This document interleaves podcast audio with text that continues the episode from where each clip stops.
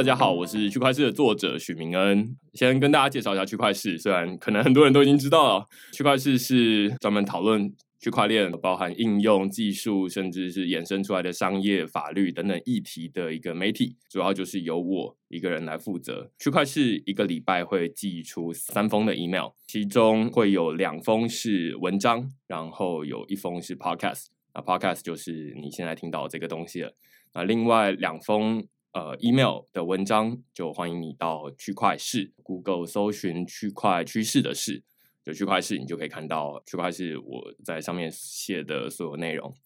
那今天我们邀请了，我们最近很常在讨论钱包哦，那今天很不一样，讨论的是硬体钱包。相信大家每个人口袋里面都有一个自己的钱包啦，呃，只是那个就是皮夹啦，里面放的是钞票或者是你的身份证。那我们之前有讨论过你的手机的加密货币钱包，那它是一个 App，那但是今天比较不一样，有点像是这两者的混合，就是你是一个实体的这个硬体的一个钱包，但是里面放的又是诶加密货币，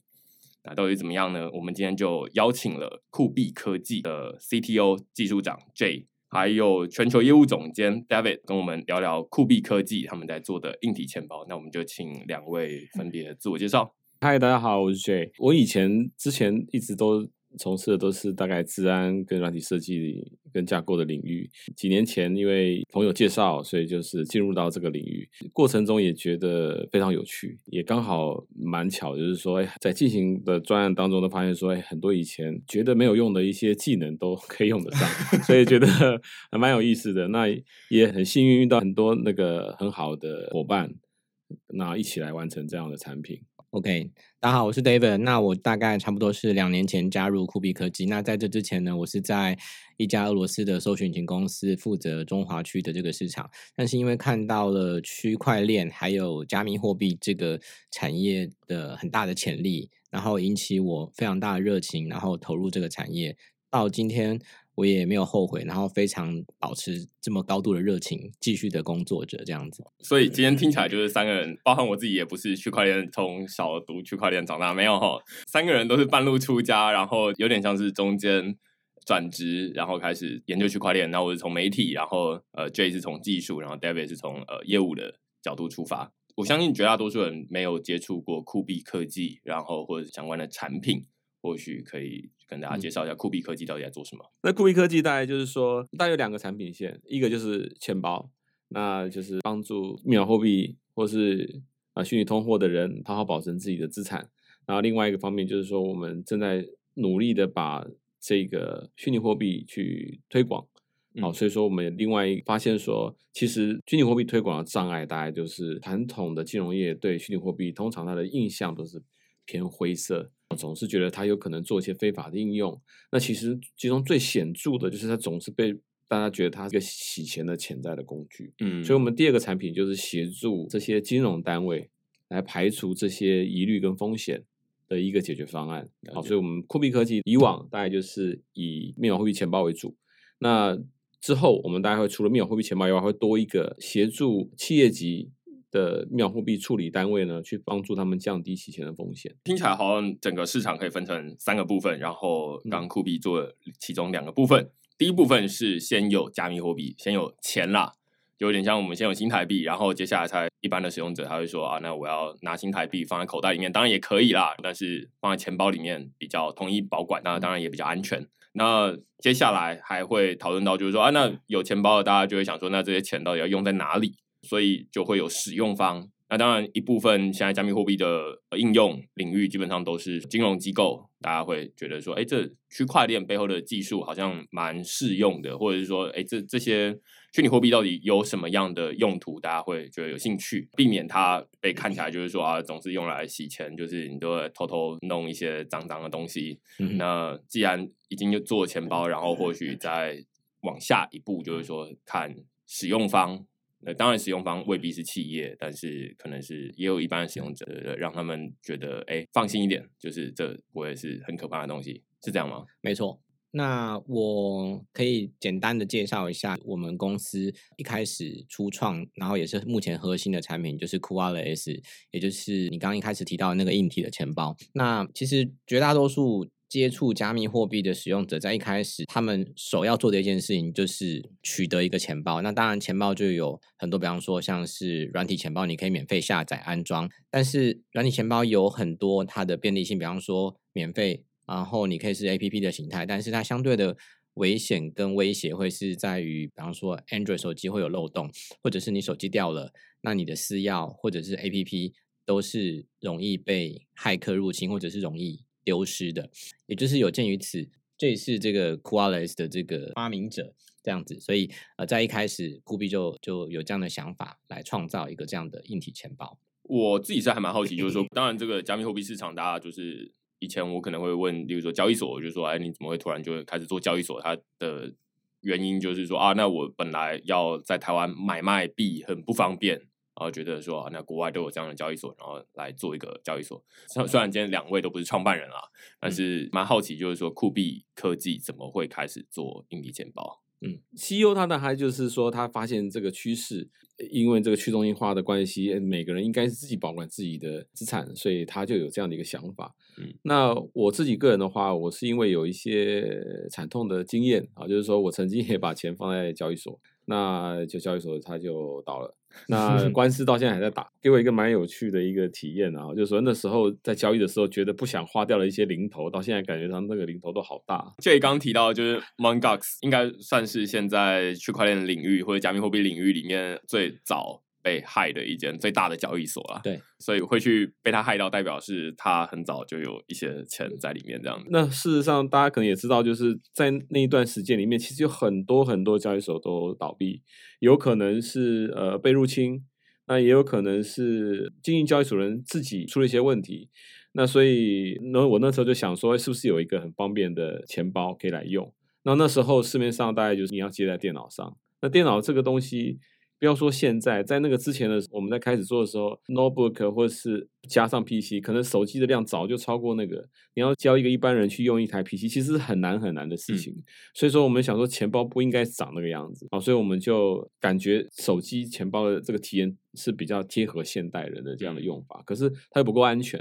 啊，所以我们就想说，那其实这个东西应该是有一个呃需求在里面，所以我们就投入做一个行动的硬体钱包。我其实有两个问题，就是第一个问题是说，一开始其实连身为一家钱包的技术长，曾经都有把钱放在交易所。的这种经验，我现在当然可能在听区块链的 podcast 都有一点经验，就是说啊，那理想上啊会鼓吹大家就是把钱放到自己的钱包里面来，对，才不会说啊，那交易所倒了，或者是交易所被害了，然后你的资产也不见了，就有点像公民道德课本啊，就是大家都知道怎么做，但是会不会这么做是另外一回事，这样子，对对。那之所以言行不一，或者是总之我们知道那个是好的，但是之所以不这么做，最主要原因当然是因为麻烦嘛，就是谁想要自己管理这个钱包呢？基本上就会相信说。说交易所不会倒就好啦，有点像是我们把钱放在银行，银行理论上也不会倒啊，只是大家没有再进一步讨论，就是说啊，交易所不是银行啦，对，所以他们都有可能有这种风险。嗯、我觉得这是第一步，就是说，即便是很懂技术的专家，他还是把钱放在交易所里面。那因为他自己有被害的经验啊，但是我不知道，就是说你怎么告诉一般的使用者，就是说，哎，那你没有被害，但是你还是要把钱。放到这个钱包里面来。平时其实如果说假设我们想讨论的问题，如果不是密码货币，可能大家都知道怎么做。那有时候我们会因为密码货币比较特殊，所以这个想法可能就觉得它比较特殊对待。其实没有，其实密码货币跟其他的资产都一样哦。就是说，你最好的保存方式就是应该要分散风险，你要放在不同的地方。就是说，你觉得比较安全，你可能多放一点，但你不要放全部。可能交易所，我就算我想要放交易所，我也不要通通放在同一家交易所。啊，就是你可能找比较大的放多一点，然后呃中等的再放一些，然后有一些放在硬底钱包。硬底钱包也不一定要放我们的，其实现在还留在市面上的，可能都有一定程度的可靠度。那就是说多放几个，那这样子是真正非常担心的人，应该这样是比较好的做法。可以理解，就是说基本上现在整个市场，嗯、大家可能还是觉得交易所没有这个很明确，像对银行的监管啦，就是政府没有对这个交易所有这么严格的监管，所以它倒了，其实有时候政府也束手无策这样。那所以既然政府没有办法保你，那就是自保的方法，那就是鸡蛋不要放在同一个篮子里。那就是到处分散风险，但是下一步，既然分散风险大家都知道，下一步就是大家会说，现在大家都有手机里面都有软体钱包 App，那既然现在酷币科技在做的是硬体钱包 App，最主打的，我刚刚听两位说了几次，就是都说比较安全，或者反过来说。软体钱包相对不安全，是不是能够举一个很明确的例子？为什么这个软体钱包不安全？就是到底不安全在哪里啊？呃，我们先回头看一下，就是我们钱包的功用是什么？哈，就是说钱包虽然说我们现在对他们的看法就是说，哎，它就是一个放钱的地方，可是你这个特性，其实在区块链的钱包有点。变得不太一样了。区块链的钱包呢，大家都知道钱都在链上，钱没有在你的钱包里。那你钱包里面放的是什么？钱包里面放的其实是你的密钥。密钥干嘛的？密钥就具备支配你在区块链上面的资产的权利。好，所以你如果保存好密钥，那你就能够去管理好你自己的资产。但是现在来讲的话呢，其实大家都知道，现在链可能通常不会只有钱了，它通常有些智能合约啊，有很多特别的应用。所以你今天假设说。在这个角度，我们去看钱包的时候，其实这钱包你可以这样去看它，就是说区块链不认得你，嗯，它不认得任何人。那你怎么说那个钱是你的？唯一的原因就是因为你有那个密钥。所以在我们现在的看法里面，就是说，其实钱包就是你跟区块链沟通的桥梁。这个桥梁呢，是一个非常关键的桥梁，就是说它借接了真实的世界跟区块链的世界。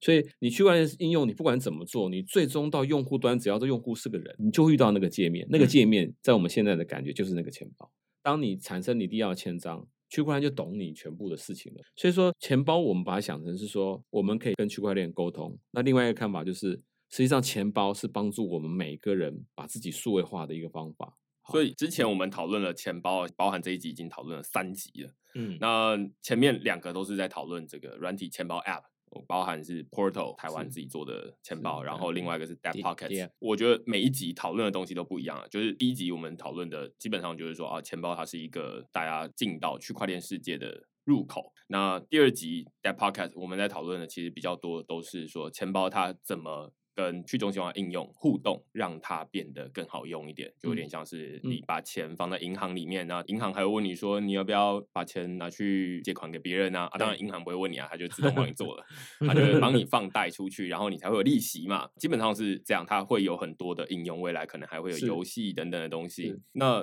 今天到目前听起来就比较从安全性的角度，就是说啊，这个钱包到底怎么样变得更安全？这样是，所以说不管你的钱包怎么设计。你最终一定会有一个你最后一道防线。我们从这个角度来看软体钱包。那软体钱包呢？呃，有各式各样不同的设计。但最早最早的设计就是直接把密钥就放在 APP 里。放在 APP 里面呢，我不知道这样一个假设吧，大家能不能同意哦？就是说，当你手机掉了，你会不会觉得捡到你手机的人能够看到你的照片？希望不要，希望不要。但是你觉得他有可能做得到？理论上有可能做得到。对，就大家是这样相信的。那同样道理，如果说你手机里面就放你的密钥，你手机如果掉了，捡到的人就很可能得到你的资产。对不对？这个就是很简单的一个推论。呃，当然你可以各式各样的保护，但是其实这些保护要做得好，其实真的很不容易。然后另外一个情况就是说，那这样子好了，我密钥不放在手机里，那我相信有些钱包是这样做，它密钥我们就放在后端的 server。那我手机呢，APP 呢，跟你做一个身份鉴别，然后就让你去用这个密钥。那我们可以发现，刚才我们讲数位世界跟真实世界的界限其实没有变，它只不过用了一个登录的机制去把它涵盖在了这个里面。那实际上有没有让这件事情变得更安全？你手机掉了，有没有可能别人能够混充你，或是别人看到你的这个使用的情境之后，他能不能混充你，然后去通过这个认证？有一点可能啦，但是难度变得比较高了。而且呢，你把密钥托管给托管单位，它又回到我们刚才一开始讲的，就是交易所这类似这样的情况的一个风险。好，所以说在这边的很多的设计，你终究免不了到底这个密钥怎么鉴别你自己。再来就是密钥保存的这件事。所以我们现在在刚才讲的这些讨论里面呢，其实我们大部分业界里面很多都是软体出身。其实我们在软体有很多很多的方法。那其实上在金融业界，其实很早就遇到这个问题啊。金融业的做法就很单纯，比如说你今天要去刷卡，你的做法通常是拿出一张信用卡，或者说你把你的信用卡放进你的 Apple Pay 里面，然后你拿出你的装置，这个卡本身它就是一个硬体的装置。那这个装置呢，它可以帮忙去做协助做认证。那硬体跟软体的差别在哪里？就是差在刚才一开始讲的，你的手机掉了，你会觉得人家可以读出你的密钥。那我们通常卖钱包，我想 David 常常也被问，嗯、那你卡掉了不是一样？对，那卡掉了怎么办？卡掉了大概有两个问题。那第一个就是说别人有没有可能偷用我的？第二个问题是啊，我自己怎么办？对，如果我做的很安全，掉了我自己也掉了。对，嗯、那如果说不够安全，那别人也可以读出来。那其实硬体钱包强调就是这一件事，差异就在这件事上面，就是说。我们花很多时间是在做在实体的安全，所以说其实里面呢，我们大概就是用大家可能常听过安全晶片，安全晶片就是专门被设计用来防止这件事，就是你在里面保存的秘密呢，目前没有已知的方法可以知道这个秘密到底是什么。我不敢说没有方法，但是至少没有人公开讲到底该怎么做啊。所以说，目前这种晶片最广泛应用在金融卡、提款卡、信用卡这些的领域。好，那我们就利用这些成熟的技术来做密码货币钱包。嗯，我觉得刚刚 Jay 讨论了很多包含技术的问题啊。我有一个很简单的问题想问 David，正好 David 是这个商务出发的嘛？是，我想问，从你的观点来说，你觉得现在的一般的使用者，他到底需不需要一个硬体钱包，还是觉得它软体钱包就够了？就是 A 硬体钱包，B 软体钱包，C 两个都应该有。我的建议会是 C 哦，两个都要有。其实对于一般加密货币的入门者来说的话，也许他刚开始持有的加密货币的资产还不够高。呃，以我们的产品来说好了，我们的定价是九十九美金。换句话说，他的资产要持有到什么样一个水位，他才会觉得说，哦，我的资产相对需要更高的安全来保护了，那我就会愿意花九十九美金。来保护我的数字货币，把我的数字货币存到这个卡片里面来。因为如果他的资产只有二十几块、三十几块美金，他不需要花九十九块美金来去购买我们的卡片，把他的钱存进去。那相对的，其他的纯软体的这个 APP 钱包，它有它更多的 DApp 或者是 DeFi 的功能。那用户其实可以分散风险，或者是动态的去配置这些资产。某一些它可以做 DeFi、DApp 的这些应用，但是它如果是长期持有者或者是大量的使用者，那相对我会比较建议是把他的资产存在硬体钱包是比较安全的。嗯、因为像这刚才讲的，它其实从它铺了很多梗哦，从呃呃治安或者是从软体怎么样不安全，以及硬体如果你掉了要怎么样去面对跟解决哦。那我用一个比较。简单的角度来解释，好，就是说他刚刚提到，就是安全晶片，这个安全晶片是在金融界已经有二三十年长久以来在使用的。那它有一个标准规范，就是 CCEL。那我们这个晶片其实它的等级已经到了五加，就是 Five Plus 的程度。他刚才说的就是目前上市场上可能一些骇客他们想要用逆向工程侦测或者是电子显微镜，基本上都没有办法去攻破这个安全晶片。那我们就是帮助用户把他的私钥锁在这个安全晶片里面。那任何时候用户在做交易的时候，他的交易签章也都是在这个安全晶片里面完成的。这个私钥也从来都不会离开这个安全晶片，甚至我们也不知道这个私钥长什么样子。那补充一下，刚刚说，如果说这个卡片掉了，用户在一开始创建钱包的时候，我相信大家应该都有创钱包的经验。你就会必须要写下你自己的种子，好好的保存那个种子。Seed phrase，seed phrase，对对对对，助记词类的，没错。那另外一个就是说，我从比较消费者应用面的角度来说的话，这张卡片一旦跟你的手机配对完成之后呢，这个卡片基本上它是不会再去跟别的手机去做沟通的。嗯、那换句话说，捡到这张卡片的人，他没有别的办法可以。对这个卡片做任何的事情，第一个，你不能跟他讲话，没有界面可以沟通；第二个，你的私钥是锁在一个相对很高规格的这个安全晶片里面。那第三个，你可以看一下我们的这一张卡片，它其实里面是长成这样子的一个晶片，一个很薄的一张设计。相较于市面上其他的硬体钱包，它们可能像是一个 USB stick，它们一旦被打开，其实还有很多的方法可以用外接线路的方式。进行不同的骇客攻击或者是破解，但是我们这张卡片它的设计多半的情况，如果你不小心的打开这个卡片，基本上你一拆开来，这个卡片整个硬体钱包就已经毁损，相对来说大大的增加了这个卡片被攻破的这个难度。听起来有一个最关键的前提，就是你前面提到的，就是一个硬体钱包九十九块，三千块台币左右，所以大家就要去先做一个简单的计算，就是说，请问你。持有多少现金，你愿意去买一个三千块的钱包？其实我不知道，就是你们有没有知道说市场上会买这样钱包的人，大概都是持有多少钱的水位，他才会去买这样的一个硬体钱包？呃，因为。这一个钱包啊，它就是一个匿名去中心化的钱包。基本上我们也不太会对用户，就是比方说做 KYC 或者是调查他的资产。对，所以用户其实是可以很放心的去购买以及使用我们的钱包。但是我我绝对相信，就是说愿意花这个费用来购买我们钱包的人，他们真的就是要么就是有切身之痛。嗯，通常我们的钱包什么时候卖得最好，就是有交易所被害的隔天，我们的官网的销量就会哎，好像马上就会上来一些这样子，呃，切身之痛，或者是说他的钱真的不知道为什么在交易所自己掉，或者是自己的账号密码被盗了，或者是他的软体钱包，他的私钥不小心外泄，对，也许不是交易所，但是总之他的钱就是不见了。好，那我们遇到很多这样的客人，他们就会不管怎么样。第一步就是跑来找我们，然后购买一个相对安全、然后稳定而且方便操作的硬体钱包。你刚刚前面提到一个，我自己也觉得还蛮好奇的，就是在我一开始看到硬体钱包的时候，我就觉得不知道到底是不是会有这个问题哦。就是说前面提到每一个硬体钱包里面，它都保管着一一把钥匙，那这个私钥基本上就是控制，无论是你的比特币或是你的以太币等等这些加密货币，你只要有这个私钥，那基本上。你去链上就是认钥不认人，有点像是你去高铁站认票不认人，就是有票就好了，他根本不 care 这个票到底是谁买的。那这就遇到一个问题，就是说，当它是一个硬体由一个厂商制作的时候，那是不是在前面大家就要先相信说，哎，这个厂商，因为基本上它是厂商把私钥放到这个卡片上面去了，嗯、那会不会大家会担心说，哎，这厂商？会不会他就是先有一个 私钥列表，然后就是哼，我就在那边等着，就看谁把很多的钱放进去，尤其是想要放进去的，应该都是不小的一笔钱，对，会不会有这样的担心？这我觉得主持人提供一个我们一个很好的方向，我们以后会来努力看看。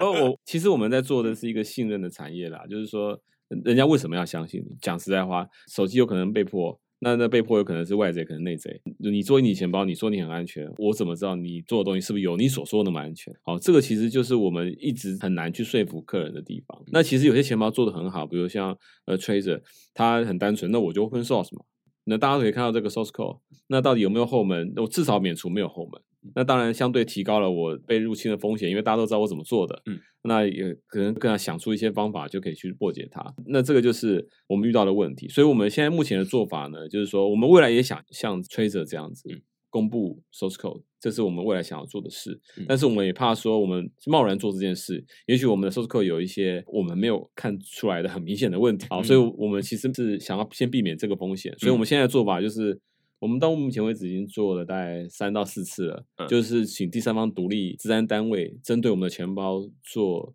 渗透攻击。好，就是我们攻击大概就是有四个象限。好，第一个就是说，如果你的钱包掉了，在没有原先的手机之下，能不能从里面取出密钥？就我们一开始讲说，哎，我们就嘴手机说，哎，手机掉了，你不要读出来。对，那卡掉了会不会？所以我们第一个就是会请测试团队做第一件事，这个。第二件事就是说。如果手机完全被入侵了，使用者有没有可能在没有意识的情况下被偷钱？这个就比较特别了。就是说，哎，大家会想说，如果是软体钱包，那你的手机 JB 或是你的手机整个有木马，那你掉钱是一定的。但是我们还有多一个机会，我们还有个硬体。所以说，第二个象限就是这个：手机完全被入侵的情况下，有没有可能掉钱？第三个，手机也在，钱包也在，但是中间蓝牙通讯完全被骇客掌握，他有没有可能在用户不知道情况下把钱偷走？OK，这三个了。第四个就是这个骇客他有没有可能买了我们的产品，做了一些加工之后再卖给用户，让后来这个用户受害。就是这我们防御的四个象限，嗯、大概是这样。这其实也很主流，你可以看现在很多硬体钱包被攻击，大概都是这几个，这还蛮常见的哦。就是有点像 Zoom 的 情况也是这样，我下载一个 Zoom 的这个安装包，然后结果被植入了一些奇奇怪怪的东西。然后最主要原因就是因为你不是从原厂下载的嘛，你就是去从奇怪的载件下载，那当然会遇到这个问题。那如果你是在网拍上面买一个原装的硬体钱包，那更有这个风险，因为你不知道它到底是原装的还是其实是重新包装。那我们我们。钱包就是如同刚刚 David 讲有这个优势，就是别人的接在电脑上通常是一个盒子，那有些比较有 sense 的钱包，它会把盒子做成透明的，那你可以看到里面没有多的零件。那不然的话，其实现在主流钱包很多是不透明的盒子，那他买来之后在里面加一些加料，那这个钱包怎么产就只能产出十组 C，那就是那几个轮流用。那我接下来就在网上看谁用了，我就把这些钱偷了，就这样。那这个就很危险，也看不出来。所以说后来吹着他们后来就是说。会公布说他这个盒子打开来应该看到怎么样？后来先发现好像还不够，因为没有人会开，然后就把整个用胶把它封住。那其实那也可能也有可能可以融开。所以我们在防御的象限大概是软体再加上硬体一些大家比较少人知道一些攻击手法。我觉得这还蛮有趣的，就是就没有专家来，完全不会知道我。我可以就是补充一下你刚刚刚问的那个问题，就是说怎么样让消费者相信我们，然后愿意花钱购买我们的钱包，同时把它，比方说几百万这么大的资产存到我们的钱包里面。其实这刚刚说的没有错，这完全是一个信任的问题哦。也有很多的用户问我们说：“哎，如果买你的钱包，你们公司停止营运了？”那这个钱包里面的钱会不会不见？我的资产要怎么转移？嗯、那我们的钱包基本上它就有遵循一个业界的规范，BIP 三二三九四四。换句话说，你的这个 recovery 这个 C phrase 是可以去回复到其他的钱包里面去的，因为你遵循的是业界共同的规范，所以你的钱是可以在其他的钱包里面被找到的。就是我们是。呃，一个业界规范相容的一个钱包，那即使有一天我们的公司不再营运了，就是你的资产是不会有所损失的。那这是一个很基本的点，让用户相信我们，或者是购买我们的钱包，即使有一天发生了什么事情，他的资产也不会因此而不见。嗯。第二个，其实讲到信任呢，其实我自己从业务的角度来出发，我一直觉得卖硬体钱包其实就是在卖给消费者一个信任跟安全的感觉哦。嗯，那其实这个感觉非常非常的直观，那我都把它比喻成。卖车子，车子可能你可以想想看，它有呃几十万的车子，国产车有几百万、几千万的超级跑车。那用户他们怎么样选车子呢？第一个，首先你会有预算，没有钱的人或者是预算比较低的人，他当然就会选择价位比较低的这个车子。有钱的人他会选择品牌，他会选择更重要的是了解这个车子的性能跟安全配备。为什么会这样解释？是因为其实硬体钱包也是类似这样子。很多人说：“哦，你们九十九块卖一个硬体钱包好贵。”我说：“如果你觉得九十九块的钱包是贵，你又想要安全的话，其实 Paper Wallet 相对是安全的，而且 Paper Wallet 不用成本，哦，是最便宜的。对，但是如果你想要一个相对安全又方便，然后让你经常可以带出去使用，又不用担心。”掉了，你的资产会不见。那相信九十九块对你来说是一个很划算又很合理的投资。那我们是从这样的一个角度去不同的解释，跟对消费者去教育，怎么样子安全的去使用跟操作这个钱包。嗯，回到最一开始就会变成说，其实卖这个硬体钱包，它其实还是卖一个信任啦。是，就是这边最大的攻击就是说，哪一个使用者他说，哎，用了这个硬体钱包，然后钱掉了。或者是说啊，这个中间的无论是私钥被泄露了还是怎么样，就是有各种资安的问题，嗯，那这个可能就会是最致命的一击，或者大家发现说啊，这其实中间有漏洞。刚刚我觉得 Jay 也讲到一个很两难的一个情况啊，就是说现在的在区块链的软体基本上要做到信任，因为里面有例如说智慧合约，像之前有提到，比如说你把钱存在一个 compound。的智慧合约里面，那他就可以发给你利息。那最主要，因为他主动把你的钱拿去放贷给其他需要用钱的人。但是你可能就会问说，哎，那如果你把钱放到智慧合约啊，然后他就把钱转走了，怎么办？所以大家就会想说，他这个程式码有没有问题？那最简单的方法，它就是开源给大家看。那当然，另外一部分就是请外部专业的治安团队来做城市码的审计 audit。对。硬体也是一样的情况，就是说，我们把城市码或者是这个硬体的做法开源出来，那甚至。我觉得最有趣的应该是，甚至连盒子都可以 做很透明，对，就是透明卡这样子，你可以一眼看到里面的电路。对对对，虽然我相信绝大多数人可能都 看不出来啦，就是那到底有没有多一个什么东西？因为我自己的电机系，然后就觉得这个应该是很难看出来。就你即便放在我眼前，我可能都不一定知道说这到底有没有多一个还是少一个。是，但是还是要这么做，就是为了博取信任。换句话说，现在的信任其实是。由一个是从这个时间累积而来的，另外一个就是想办法让它透明。但是透明又有一个 trade off，就是说，当然你这个东西如果本来就没有处理一些钱的话，当然就很放心的 open source。嗯。但是麻烦的可能就是像酷币钱包这样，现在 Cool Wallet 已经有卖了。一些钱包出去了，如果公开来，然后发现说，哎，马上转，这样当然骇客也不会告诉你说，哎，我要转哦，这样他就是先拿到钱再做。所以这到底要怎么去权衡？当然，在数位的领域没有绝对的安全，应该是自然的基本的素养了。嗯，那到底要怎么确保它安全？包含在比特币上面，可能就是说，那它时间运行的够久，然后它到现在十年没有被害过，大家就会说，哦，那它出问题的几率应该是比较小啦。我觉得目前看起来好像不止在软体适用，在硬体好像也适用。就是说，哦，Trezor 或者是 Cool Wallet，在过去它十年了都没有被害过，那应该出问题的几率不大。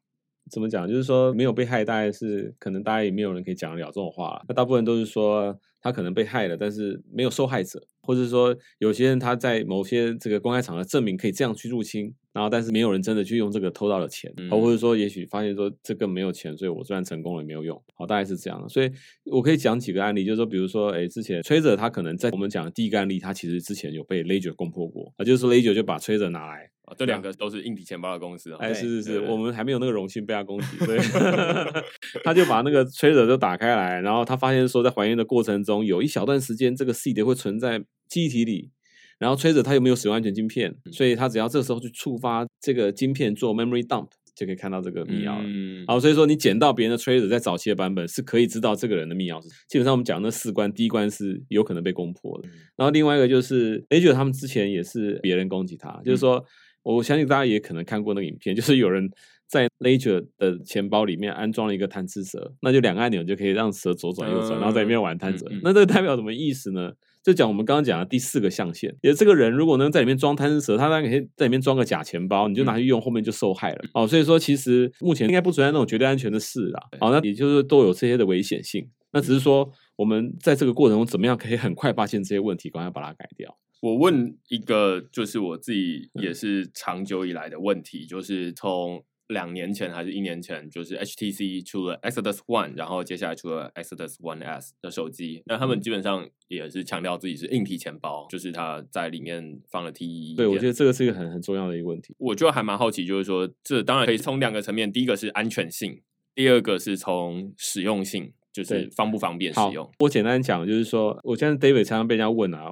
我为什么要花三千块去买一个 Wallet？我为什么不把我旧的手机拿来把网络线断掉，我就拿来当钱包用就好了？它也是硬体啊，还是钱包啊？啊，就刚刚我们刚刚已经听过到现在就是啊，其实它躲不过第一个啊，你那个掉了，你就人家会知道你密钥是什么。那刚才讲的这个 H 牌的这个手机，哈，最大的问题就是很单很简单一件事，就是说你想想看，有一个安全晶片。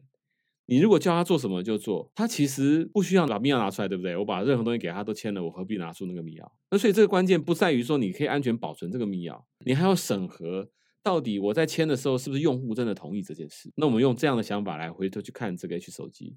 这 H 手机荧幕是作业系统控制的，所以你要看到什么东西完全是作业系统告诉你的，对不对？嗯、当你在看，以为你在转给某甲十块钱的时候，安全晶片是签一百块，你会知道吗？对不对？这是一个很大的问题。所以这种只有一个荧幕的这种手机，其实就算你放再多安全界面，其实用途增长是有限的，因为其实用户不知道安全界面签了什么。所以这个反而有呃，我可以讲一下，就是说之前有另外一只手机，以色列做的，它可以推出来有个第二个荧幕，我相信在那个层次上，它做的是比这个好的。好，所以说大家看这件事的时候，虽然说 H 手机说它在这个作业系统层做怎么样怎么样的安全，我们想说我们在讲硬体，那你如果手机 JB 或被 JB 或是有可能潜在有木马，那些机制能发挥作用。可能也需要一些检验，如果不能发挥，那我们第一关就可能就过不了。嗯，简单说一下，其实 Jay 在讲的就是说硬体跟韧体的两个层次啊，嗯、就是说 Android 它这个系统可能有风险。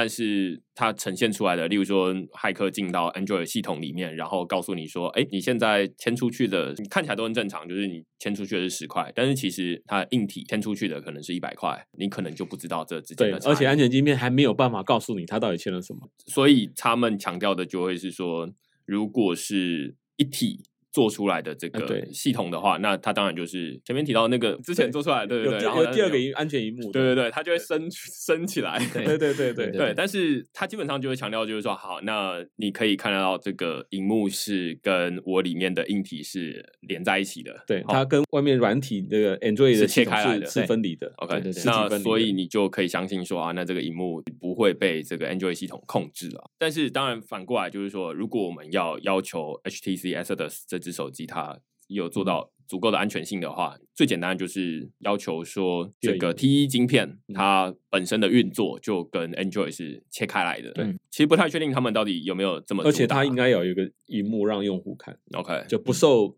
作业系统控制的一个。嗯，我我记得他们应该是有说，它这个 T1 晶片是跟 Android 是相互独立的。嗯、举个例子，假设说这两个作业系统共用一个荧幕，使用者怎么知道现在这荧幕显示是哪个是作业系统在控制？嗯、比如说，哎，我跟你讲，反正这个上面我们只要写说右上角只要显示是 T1，那就是 T1。那我做一个木马的 APP，我上次就会显示 T1，你会不会觉得就是 T1？所以其实是用户他无法辨别到底现在那个资讯是 T1 讲的还是作业系统讲的。这个这个就还蛮清楚。换成如果是我们的钱包的话，我们假设一个情境就是 APP 被入侵，甚至蓝牙被截听。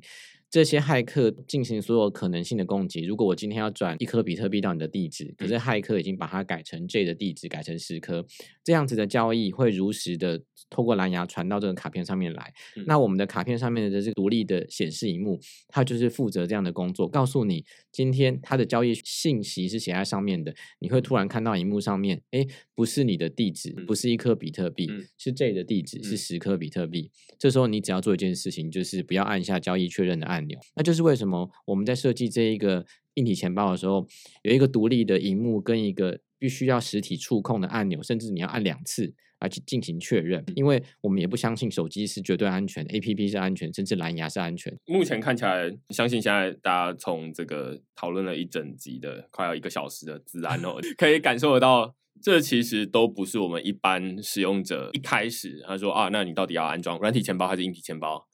大家就是说啊，那那个免费给我用哪个这样？仔细的切开来之后，你会发现它分很多层哦，有一些是就是有安全这个环境隔离开来的，有些是没有的。那如果有隔离开来，你又分成，你能不能看到他在跟你求救，是说哎，这个不是我要说的东西？那你能不能看得到这些东西，或者是前面这个透明的东西？这其实有很多技术，或者是说比较进阶。的东西，相信听完这一集，你就会觉得说啊，那好像真的有很多的内容在里面了。但是我蛮有兴趣的是，刚刚 David 说，你刚刚举的这个情境，就是说啊，假设你要转给我，假设那个 J 是骇客好了，对不对？然后你就偷偷把这个它里面的这些东西，然后改成不是转给我，是偷偷转给他这样子。其实现在这个转账的地址，其实上面都还是看起来是很复杂的，一般人可能会觉得这就是乱数这样子。对，嗯。这个看起来目前还没有什么很好的解法哈、呃。对，这件事其实不是没有，会不会先遇到，那其实其他的资讯领域其实很很单纯，就是我们早就在用了。比如说电话簿，嗯，你大概不会记得每个人的电话，对，但你会在你电话簿建一个，哎，这个电话就是这个名字，我以后就看这个名字打。这样的一个电话簿的功能，我们也规划在未来会放在。这个卡片上，哦、那就是这个人到底是不是你以前一直以为的那个 J，嗯，还是一个同名的人？这看起来就会比较好一点，因为要不然，包含无论你刚刚说电话簿，电话簿确实真的是比较常见的。要不然我刚刚直接想到的是账号，才会记得谁谁的账号。对，跟我说是转那个，那说不定有时候可能是你给错啊，有时候可能是根本就是另外一个。那中间有人能够动手脚，那就可能会转到另外一个地方去，这样子。但是这当然也有很多的限制啊，因为看起来就是，即便硬体钱包做了这个东西，那其他的硬体钱包没有做这个东西，或者是你们的电话簿呃不相通。那就很难做到这件事情，有点像是他没有来电显示啊，然后 你即便有做了电话簿，那其实他还是看不到这样子。对，这看起来还有很多未来可以突破的对。对，我们如果要真的要做，大家也会先从推标准开始。嗯，我还是忍不住想要介绍一下我们这个 产品的安全跟特性。从硬体的角度来出发的话，如果你是要转账出去的话，其实我们在。也蛮仰赖手机上面的这个生物识别特征，就是说你要转账的话，你必须要有本人手机跟卡片。那我刚刚有前面有说，就是这张卡片是跟你的手机去做绑定的，所以卡片只认手机。但是你要在交易前，你必须通过生物识别认证，所以你必须透过脸部辨识或者是指纹。人卡机卡片认手机，然后手机还要认本人。经过两次的认证之后，然后再加上你去看卡片上面的萤幕。交易内容的确认，你才可以安全的把这个交易进行发送。那相较于其他的硬体钱包，因为你可能只是需要把这个硬体插到电脑里面去就可以了，就有点像是说你在路上捡到一个人的提款卡，那我任何一个提款机我都可以去试试看它的密码是什么。但是我们的卡片只认当事人的手机，那手机又只认本人，相对来说你丢失跟容易被盗的这个风险。其实大大的降低了很多。对，这个我可以分享一个案例，就是说我们实际上真的有看过印尼钱包，那它有一幕，那上面有个按钮去做授权，然后我们实际上去逆向工程它的中间通信协定之后，发现一件事很惊人的事情：这个装置上面一幕要显示的事情，其实是 APP 告诉他的。哎、呃，那这样的话就导致说，APP 如果被破，那你看到就会错的交易。嗯、那签的事情跟看的事情不是由安全界面自己判断出来的。嗯、那这个是比较容易做，因为签章也算法很容易做。那反正要去判补交易反而难。那我 APP 判断好，告诉你要显示什么，你就显示那给用户看。那其实这个就是没有降低风险，嗯，但相对比较容易。这个我们确实有看过这样设计的钱包。我觉得今天我自己有三个结论，然后我不太确定我待会讲完会不会记得哦。第一个是，我觉得现在硬体钱包对于一般的使用者来说，当然就是你资产比较多一点的人，你可能会需要使用到它。但是刚刚我举区块链手机的例子啊，包含三星可能现在也都在做。就是当然，它的安全性可能它没有像是哎，它还有一个独立的荧幕出来告诉你说里面的硬体它到底说了什么。但是它另外一个好处在于易用性，就是说啊，那你可以直接拿着手机，你就可以去上很多的应用这样子。那到底你是比较呃介意安全，还是你是觉得说哎，我的日常生活中想要多一点这种乐趣？那如果你钱没有很多，然后你只是想要来玩一玩的话，或许手机钱包会是一个不错的选择，甚至是软体钱包就是一个蛮好的选择。那但是如果你特别介意钱的这部分的话，那硬体钱包会是一个，但是它本身就没有什么娱乐性啊，就是 连在上面装个那个贪食蛇都是有问题的。那在下一步，就刚刚前面这边提到的都是个人自己管理，但是下一步就是专门在做这种托管的呃机构，嗯、他们可能。这些东西他们都知道，那但是他们除了帮你管理这些资产之外，你还可以相信这间机构说啊，反正就是钱交给你啦，然后你到底怎么管，反正金库怎么管你自己最熟，那就交给你。所以其实整个从安全到易用，其实整个光谱拉起来是一个灰阶，就是端看你自己喜欢哪一种需求，那你就选择哪一种产品，而不是说啊，那每一种就一定是最好的这样子。那所以其实今天看起来，我相信现在持有至少我身边持有硬体钱包的人还没有很多啦，就是其实应该是很少啦，所有人也都是拿着这个钱包 App 在使用这样子。我补充一下，就是说，呃，在钱包的有趣性来说的话，其实我们也是不断的希望能够增加 coolWallet 它的各种的应用，因为其实这一款钱包它是使用 mobile 的 App。所以它是很接近软体钱包。如果你今天去到市场上任何一个店家，它是能够接受加密货币支付的，那你多了一道安全，就是你可以按卡片去确认去做支付。嗯、那那家咖啡店如果收比特币，你就拿出卡片按确认，你的支付就完成，嗯、而不是像其他的硬体钱包，你必须拿出电脑接 USB 再连网路。嗯、那我们未来也会把它。增加更多的功能，像是 staking，或者是像是呃，你可以投资某种基金这样子，可以比方说定存，嗯、你都可以获得某一种程度的呃利息。Okay. 这是我们希望。借由钱包是一个很好的入口，甚至我们在里面已经做好了币跟币之间的互换的功能等等的，嗯、那都是大大的去强化了它在加密货币用户他们的各种应用的这个需求。我自己是很期待，如果有这样的功能的话，到时候再找你们。今天就差不多讲到这边。我们有一个那个放送，想要给这个区块链的用户。那今天我们要先送给这个明恩一个我们的这个产品。对，okay, 然后呃，如果对于我们产品有兴趣的听众，或者是明恩的这个文章的订户们，可以给到八折的优惠。OK，对，所以三千块就马上变成两千四百块。我相信这是鼓励大家用一个好的观念跟方法来去使用钱包的一个很好的开始哦。嗯，那也请大家多多支持这样子。OK，好，那如果你喜欢的话，就欢迎你寄信给我，寄信到 hi at blockchain dot today。OK，那如果你喜欢我们这一集。讨论的话，欢迎你到就是 Podcast 底下给我们留言或评分。那如果你想要看更多关于区块链的新闻，或者是呃我自己的分析见解的话，嗯、那欢迎你到 Google 上面搜寻区块市趋势的事，那就可以看到所有的东西了。好，好那就下次再见喽，拜拜，谢谢大家，谢谢大家，拜拜。